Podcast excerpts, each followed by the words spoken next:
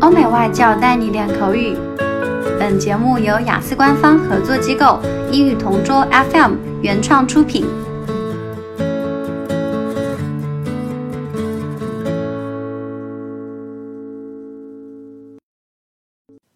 Describe a day that made you happy. I'd like to share one of the most memorable days of my life. It's my 18th birthday treat that happened just last week. My birthday party took place in a five star hotel near our apartment. It was chosen as the venue because of the high quality service and advanced facilities and equipment that this hotel has.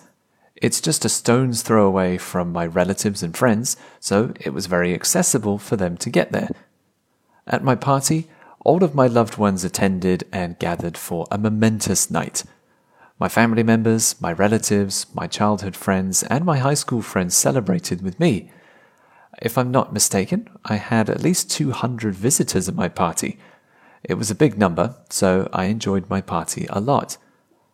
As for what we did, we sang a birthday song with my delicious birthday cake. This cake was very special for me since my mother baked and prepared it for me.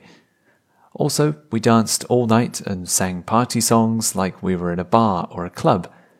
My friend Anna also initiated some games with amazing prizes. These games we had were so crazy they made us laugh so hard that we almost cried.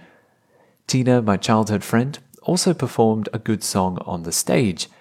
Actually, it was my favorite song, so I was extremely touched. After singing that song, the visitors asked her to sing another one, so she didn't have any choice but to sing some more. That day was one of the best days of my life. I'll forever treasure that party in my heart. I enjoyed the party so much, not just because of the place or the activities we did, but because of the amazing people that attended. OK，今天的 Part Two 口语话题到此结束。 想要免费获取一到四月雅思口语完整题库的小伙伴，可以关注我们微信公众号“英语同桌”，回复关键词“口语题库”就可以啦。